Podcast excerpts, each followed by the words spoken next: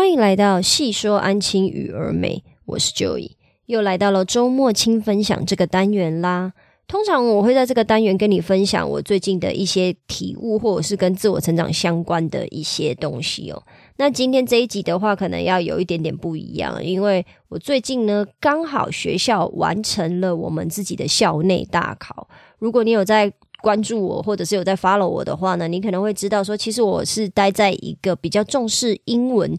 多于安亲的一个全美的安亲班哦。所以，我们这边呢，就是一个学期，就像国小的期中、期末考一样，我们一个学期会有两次的英文大考。那这个大考呢，对我们老师来说是非常非常的重要。为什么？因为这个大考的成绩呢，会关乎于你之后带班的时候呢。学校会不会来找你麻烦呢？所谓的找你麻烦，就是如果你今天的成绩刚好低于平均值，所有分校平均值以下的话呢，老板跟公司的团队就会一直来关心你。但他所谓的关心呢，就是会叫你出更多的功课，叫你出更多的英文练习，或者是就是来挑剔你的毛病哦。也就是说，你的成绩如果不好的话呢，他会看你以前就是这学期之前的表现，比如说你的 folder 夹。里面的那一些文书资料，你有没有整理好啊？你是怎么帮小朋友复习英文的啊？你的题目出的到不到位啊？你只要成绩考不好，你的题目就是不到位；你只要成绩考得好，你的题目就是到位，你就是一个优秀的老师哈。那这是我们这个全美的安亲班的一个每年每个学期都很重要的事情呢。那刚好最近我们班呢，就是我们学校就是完成了这个考试，然后排名也出来了。我今天就是想要针对这件事情呢，跟你稍微分享一下我最近觉得的一些感触，然后还有就是我是怎么从这个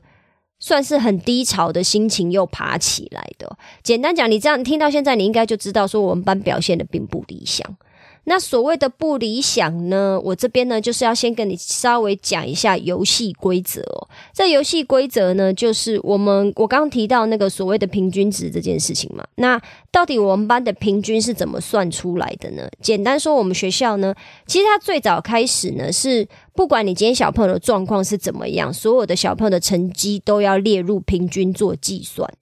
那这个时候就会有很多老师抗议，那当然我也完全可以理解，因为我有带过这种孩子，就是比如说他完全不配合老师的复习，每天都提早走，或者是就是请假一大堆，他也不写英文练习，回家不背单字，上课也不注意听，甚至有过动症，有很多状况的那一种小朋友，就是安亲班为了利益还是会收他嘛。可是问题是，他的学习效果就是这么的不彰啊！那他是不是会影响到我们班的平均？比如说，他每次都考二三十分好了，但是还要把他的成绩列入平均里面，是不是老师就会急得跳脚？所以以前呢，我们学校是在这个部分呢，是会说，如果有特考生，也就是说所谓的特殊的考生，他是可以不用被列入平均的，我只算特考以外的小朋友的平均。那这个时候就又会。牵扯出另外一个嘛，就是那所谓的特殊的考生到底认定的标准是什么？那反正呢，一直改改改改到最后呢，现在呢，就是所谓没有什么特殊考生的。你就算今天你觉得他是特殊的考生，可是只要你小朋友的成绩呢有考超过八十分，他也一样会被列在平均值里面。那刚刚好，我们班呢平常表现不好的那些小朋友呢，他们刚好这次都有过八十。但是他们的过八十都是八十的低标，比如说考八十分啊、八十一分啊、八十二分啊，刚好我们班这次考试，平常表现很好的那些小朋友，这次又有点滑铁卢。考试表现好的孩子呢，这次考试表现也不好，也都考八十几分，只是他们可能考八六、八七、八八这样子。那整个综合下来呢，我们班这一次的平均就只有九十分的，九十点多。因为这样子的一个计分标准呢，就把我们班的平均往下拉了。这一次我们整组的平均应该要是九十三，可是我们班只有九十分而已，所以我就在平均值以下。那这件事情呢，当然带给我的打击其实有一点大啦，因为我是一个很疯狂复习英文的一个老师，我每天都会复习英文，我都会帮他们考试，因为。我本来就是来教英文的，我也很喜欢教英文，所以我会觉得这件事情我本来就很愿意去付出，很愿意做。我希望我们班的孩子真的知道这个英文在讲什么，然后你需要留意什么东西，毕竟你以后上国中、高中，你就是要去考试啊啊，不然呢？你又不是说你之后上国中、高中，你就是直接送去国外了嘛？那你这些东西当然就不用 care。可是如果你今天还要待待在台湾的教育体制的话，你就是要注意这件事情，这是没有办法的事。那我很在意他们的表现。我对于这一整件事情呢，其实我就感到非常的灰心，感到非常的灰心。当然，我觉得小朋友的表现就是时好时坏，这个都很正常。如果今天要让他们每一次都可以有一百分的好表现的话，不止我会疯掉，小朋友也会被我逼疯，因为就是每天要做更大量的练习嘛，然后那个要求的强度要很强，他们才会不忘记或者是不会粗心，不会就是不够细心嘛。重点是什么？重点是，其实，在这一一整个考试的过程中呢，有一些老师呢，我说坦白的，他们是会去做一些对自己班级做出一些适当的提醒，还有适当的处理的。也就是说，他们考试的时候，其实是有一些方法可以让小朋友的成绩提高一点的。那我个人都是秉持着，我今天是既然是来做教育事业的，我就不想要做这种事。我就是要让我们班的孩子很坦荡的面对自己的成绩。你有考好，你就是有考好；你没考好，就是没考好。我们班这次就是没有考好，可是我就很在意。其他班级老师做了这一些事情，以至于影响到好像我们班是智障一样。可是因为他们都会动一些手脚嘛，我这边也不方便说他们是怎么动的，所以这件事情呢就会很让我心神不宁。然后我甚至在成绩交呃出来之前，我都一直很焦虑。然后出来之后呢，我就非常的沮丧，跟非常的生气。我觉得这个教育制度的不公，也就是说。我们明明就是做教育事业，可是因为我们跟利益挂钩了，哦，跟就是如果今天小朋友的成绩表现不理想啊，没有成效之类的，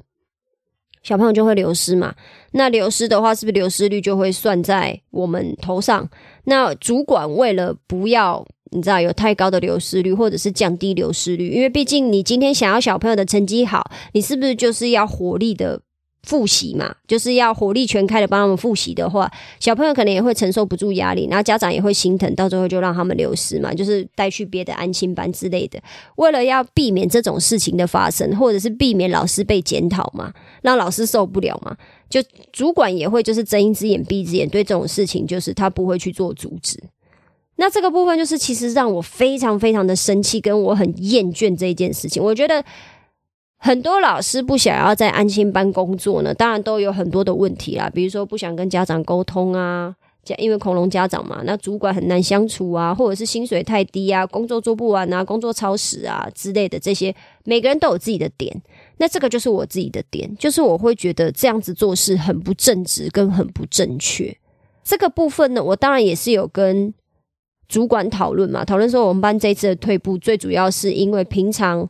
呃，考试表现不好的那些小朋友，他们这一次都有进步，他们刚好都有过八十，因为平常他们表现不是很理想，可能都是跟那种考五六十的那种，就他们这次都有考八十八十八一这个样，那是不是整体来讲他们是进步的？可是因为他们进步的情况下，就拉低了我们班的平均，因为他们考八十八一嘛，如果你就是有在算平均的话，你就会立刻知道我在说什么。结果以至于我们班的整体的名次往下掉非常多，然后还让。呃，就是我们班的平均分数低于就是整组的平均嘛，以至于可能会被检讨，不一定啊，有可能会，有可能不会。我就跟主管提这件事情，就说哦，这次是因为怎么样，所以小朋友也都有进步，就是也就是说，谁谁谁他们是有进步的，成绩都有被拉起来。那主管当然就是给了我一个我非常不满意的解答，他就是说，那以后这样子的孩子呢，就是可能简单说就是不用太伤心了。不要让他们考过八十嘛，就是因为我们班是绝对打死都不作弊的，然后我也严格禁止他们作弊，我也绝对不会去教室里面就是什么关心他们啊，看一下他们表现什么，我都不会，我不会踏进那个教室一步，完全不会，打死不会，因为这是我对我自己的要求哈，我不会因为其他老师在做这种事情，我就要跟着做，没有这种事，因为不然我会对不起我自己的良心。那他这样子讲的时候，我就是会觉得这就不是我要的一个解决的方式嘛。我为什么今天要因为我们大人自己的利益而去决定说这个小朋友到底是要被放弃还是不要被放弃呢？这是让我非常不爽的一件事情。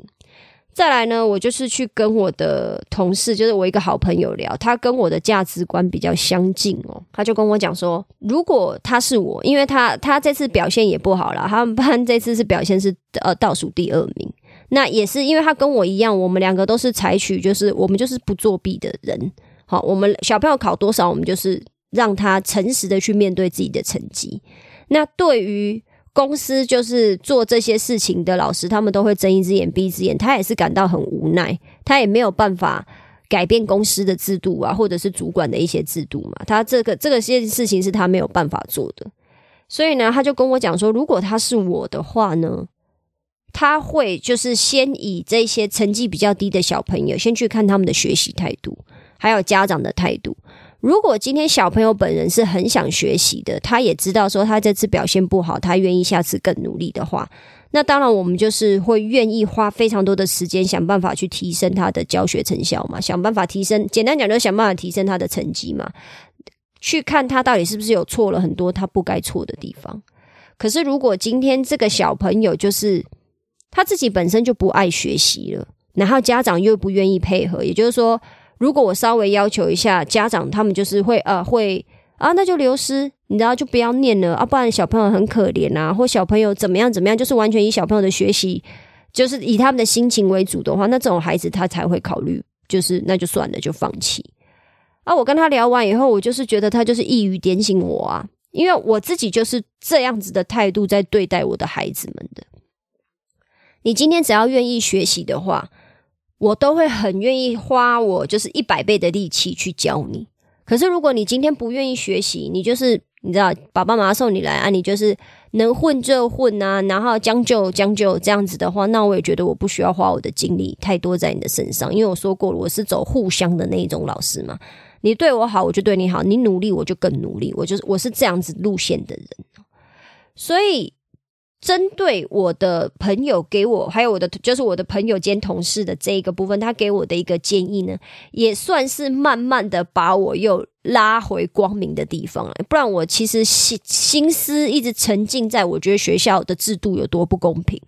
然后还有其他的老师就是为了自己的利益，就是做了这一些不该做的事情，或者是我为什么要因为别人作弊我就要跟着作弊啊？我真的很不懂诶。因为明明这件事情就是不对的啊！就算再怎么样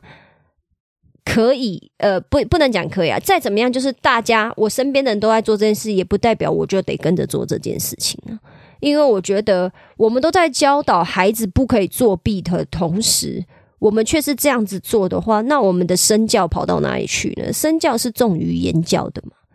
那你也听得出来，这一集有一点点比较多是抱怨啊。可是我最主要其实是我对于这件事情还是有得出一个结论哦。我的结论就是，当你今天在工作上面，比如说就像我一样，你遇到这样子的状况，工作的一些就是说安静班工作内容的某一些要求挑战到你的核心价值观哦。我的核心价值观就是我刚刚说的那一些，到底应该怎么办？就是到底应该要。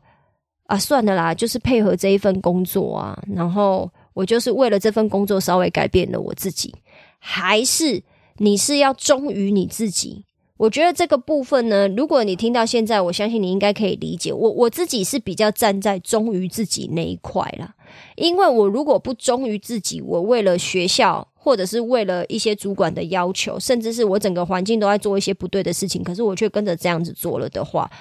我会很痛苦。我会就是觉得，为什么我今天一个好好的人会变成这个样子？我会觉得很痛苦。可是如果你今天跟我不一样哦，你今天跟我，呃，你你是那种很能调整，你的弹性很大，你是那种更能伸能缩的人，你会觉得说，环境这样要求我，我就配合他。那我本来也是一个好老师，我就黑化给你们看，我就跟你们大家一起作弊，而且我还要做到全班第一名，呃，全部的第一名之类的。如果你可以这个样子，我也很鼓励你，你就这样子去做，因为这是你的个性，你有办法这样做你就做。其实我有跟我朋友讲说，我真的很想要黑化，我想要就是你们都要作弊，是不是？他妈的，我也开始来跟着做。哦，然后我就会让你们知道说真正厉害的人是谁。我其实也也很想这样啊，可是我的个性就办不到嘛，因为这就不是我个性啊。我如果今天真的，比如说从下一次开始，我就开始跟着其他老师做那些事情的话，干我真的会恨死我自己，我会觉得非常痛苦。这个比成绩在最后一名更痛苦，因为我会觉得说我失去自我了，因为我的自我就是我很看重什么事情是对，什么是错。那只要他是对的，我就会去做；只要他是错的，可以的话，我就会避免。我就是不去做那件错事。那当然，我也不会去，就是你知道，呃，挡人家的财路啦，就是不准其他老师作弊什么的。我觉得我可能也没有办法做到这件事。比如说，老师就是硬要进来指导他的孩子，我也不会去阻止他，那不关我的事，那是每个人的选择嘛。所以呢，我最主要这一集要跟你分享的就是，你要忠于你自己哦。如果你是一个愿意配合、愿意改变，然后你觉得你跟着环境改变，你才会比较开心，那你就这么做。可是如果你跟我一样个性哈，如果你有在做十六人格测验的话，我的测验结果是 ISTJ 哦。如果你跟我一样是 ISTJ 的话，我会建议你忠于自我。那当然，那个成绩出来的当下，你就是会很痛苦。可是起码我可以光明磊落，比如说我到地狱或我到天堂的时候，我都可以很坦荡荡的告诉人家说。我就没有作弊啊，其他人就是有作弊啊。如果说有办法做到全部的人都不作弊，我们再来谈嘛，再来谈说今天的成绩是怎么样哦，我到底有哪里做不好？那当然，对于孩子成绩考得不理想这个部分，我也没有因此而就觉得说我要放弃，或者是。我没有要再调整了，我也是针对他们这次表现不理想的地方，我又开始对于我们班的座位啊，还有我之后的要求，我有在整体做出一个调整啊。这个部分都是我一直有在持续不断的调整跟进行的。所以呢，我今天录这一集，其实最想要分享的呢，是可能分享一个我比较挫折的那一面啊，就是不要好像听到我的 podcast 就觉得说，哎，好像有很多的问题我都有办法解决，或者是。我好像没有遇到太多的问题的那种感觉，其实也没有。我我在安亲班的生活，陆陆续续还是都一直有一遇到一些状况。那只是说这个状况，我今天想跟你分享的就是我怎么从遇到状况的沮丧，然后一直到最后爬起来，然后我要怎么样继续努力。这个是我想要让老师们知道，说每个人的生活都是这个样子。那我们要努力的去让我们的生活越来越好。我们也要让小朋友想办法越来越好了，这个是我觉得老师很重要的一件事情。那当然，如果你今天的想法跟我不一样的话，我也很欢迎你在评论区或者是在问卷调查的部分，就是提出来跟我讨论啊。我觉得我很接受每一个人都有不一样的地方，只是说到底老师要不要带着作弊这件事情呢？我自己是觉得小学阶段是不可以的啦，因为毕竟我们要教他们当一个堂堂正正的人嘛。那你说很社会化、很黑化的那一种事情，我觉得长大以后让他们慢慢去体会就好了。起码不是我这个国小的安亲班老师。可以先教的啦。如果我今天是教大学生的话，我会很坦白跟他们讲吧。这个社会就是有这么多不公平啊。那如果你今天要作弊的话，你就是要想办法做到人家不知道。我可能就会这样跟他们讲了。可是对面对国小生，我真的没办法。我觉得这件事就是不对的。Hello，这个是我自己的广告。我现在呢开了一个线上工作坊，叫做安亲班新手老师代班训练营。这个训练营为期四周哦，每周训练的主题分别是：第一周如何建立规矩，第二周如何建立赏罚系统，第三周如何分配工作任务，跟最后一周与家长建立感情哦。目前呢，这个课程还在调整阶段，需要有兴趣的你来上课，并且告诉我你的想法还有反馈。我打算先协助十位新手老师建立代班规则等一系列的流程哦，让你可以准时下班、超前部署，甚至喜欢上与孩子相处哦。因为现在还在调整阶段，所以是不收取任何费用的。我唯一的要求是，请你要按时完成作业，还有交作业给我，并且给我你的想法还有回馈，让我可以调整我的课程内容，做出最有价值、最有帮助的课程。如果你有兴趣，欢迎在 Twitter、脸书或者是资讯栏的问卷调查中与我联络。目前我正在协助一位新手老师建立代班流程，欢迎加入我们的行列，我们一起讨论哦。那分享完，我就是有一点算是抱怨，或者是有一点诶，想要跟你分享我最近的小故事。接下来呢，我就是要跟你分享说，我最近呢才发现，原来 Burger King 这么好吃。我以前其实是不喜欢吃汉堡王的，因为我个人就是对于汉堡兴趣缺缺。我就是觉得汉堡就是不好吃啊，要吃就是要吃炸鸡啊、鸡块、薯条这种，所以我比较是走肯德基或者是麦当劳鸡块餐那个路线。那最近呢，刚好就是因缘机会下呢，就想说，不知道为什么有一天突发奇想，很想吃汉堡，我就走进了汉堡王，点了那个汉堡王的套餐。那因为我这个人是不吃 cheese 的，所以我第一次吃我是先吃了鳕鱼堡，双层鳕鱼堡。我老天儿啊，超好吃！我最近呢又就是有一点被它吓掉，就是被它勾引到了，我又再去吃了一次。可是我这次是吃。洋葱圈牛肉堡，那它的洋葱圈牛肉堡本来就没有 cheese，它真的就是一块牛肉，然后配上上面搭可能一到两块两两个洋葱圈，然后再加上他们自己特调的酱，妈呀，也超好吃。它的副餐是我是选择辣薯球，还有四个鸡块，或者是你也可以选辣薯球，或者是薯条，或者是洋葱圈。然后再搭配一杯饮料，拜托你饮料绝对不要喝可乐、七喜那些，你都不要，你要喝 Mountain Dew。哦，God，整个配起来，而且我这样子买呢，我点一个洋葱圈猪肉堡，一个辣薯球。四个鸡块，再加上一杯 Mountain Dew 的话，这样才一百五十九块。你可以相信吗？在这个通货膨胀的年代，我总共吃了四样东西，竟然才一百五十九块，而且它还是快餐店，就是素食，就是 fast food 那种素食。你可以买到这样子的价格，真的整个就是大傻眼了。我不是那种吃货，就是我其实我很讨厌吃西式的东西啦，因为我不吃气势的关系，所以西式有太多东西我是不吃的，所以我没有办法推荐你吃什么很厉害的那种私人开的汉堡店啊，因为我自己在追踪的那个 YouTuber 或 Podcaster，他们都会介绍这种很厉害的汉堡，可是我本人是。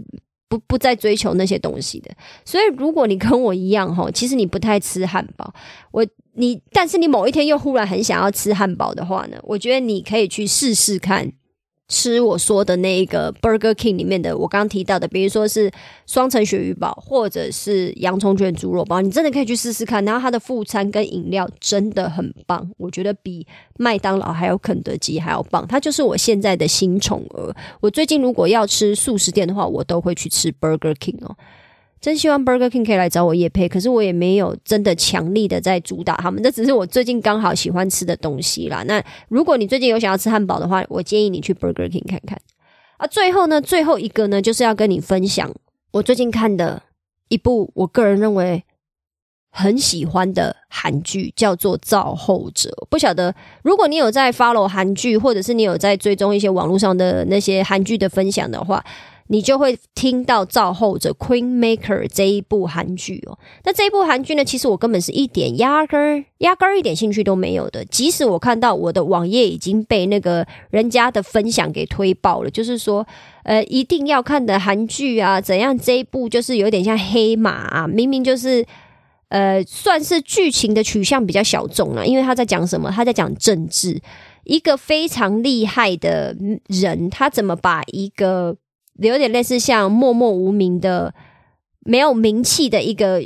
没名气的律师，把他默默的推上到去当首尔市的市长，而且还当选的，就是在讲这一整个的过程，是他是怎么做到的？因为他本来是在大财团工作，可是因为跟大财财团出现了一些冲突，他就决定不要在大财团工作了，然后就是出来有点要报复财团，然后就跟一个。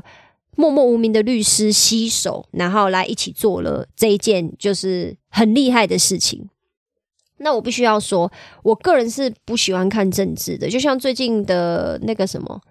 呃，造浪者什么人选之人。那个谢盈萱，她最近很红的这部台剧，我说真的，我大概是不会看的，因为我对政治真的是没什么兴趣。可是这部片也是很多人在讲可以看的。可是如果比较起来呢，我会更建议你可以去看《造后者》，因为他的故事的张力，虽然有的人说很洒狗血啊，但是我个人是很喜欢，会让你没有办法停下来。尤其是他每一集的结尾都会有一个 hook，让你必须要立刻先看下一集的开头。就是让你的心里面的石头放下来，你才有办法再去做别的事情啊。所以，如果你今天就是你是有在追韩剧的人，你也没有极度厌恶政治哦，因为他其实他是以政治为一个舞台在诉说的故事嘛。可是他不会没有让我觉得说哦妈呀太无聊了，我不晓得你们在讲什么，或者是就是这样子吵来吵去。我个人是没有了，我觉得他讲故事的手法还有。整个主角就是呈现的方式，我都很喜欢。如果你想喜欢看韩剧，然后你也是一个会在追剧的人呢，最近刚好闹剧荒，你不晓得要看什么的话，建议你就去看那个《造后者》。我个人觉得真的很好看，它总共也就才十一集而已。我真的是花了一天一夜，不开玩笑，就是一天一夜把它疯狂的追完了。那我希望我不要把你的那个 expectation，就是那个期待值拉太高哦。你千万不要这样，你要跟我一样，就是。啊，这么多人说好看哦，哦，那不然我看看好了，就是类类似像这样，哦，稍微看一下啊，不喜欢就不要看了，没关系。我到最后会决定去看呢，也是因为我的外师跟我讲说，哦，他也是花了一点时间把 Queen Maker 看完，然后 Queen Maker 真的很好看，我才想说什么，连我的外国人外师都在看 Queen Maker，这也太夸张了吧？好吧，那我来看一下。如果你喜欢看韩剧的话，建议你去追这一部 Queen Maker 哦。如果你喜欢我今天的分享，也麻烦你在 Apple Podcast 或 Spotify Podcast 留下五星好评，并且把这一集分享给其他的朋友知道哦。我知道你的生活非常忙碌，所以我非常感谢你花时间听了这集 Podcast。有你的支持与分享，是我创作的最大的动力。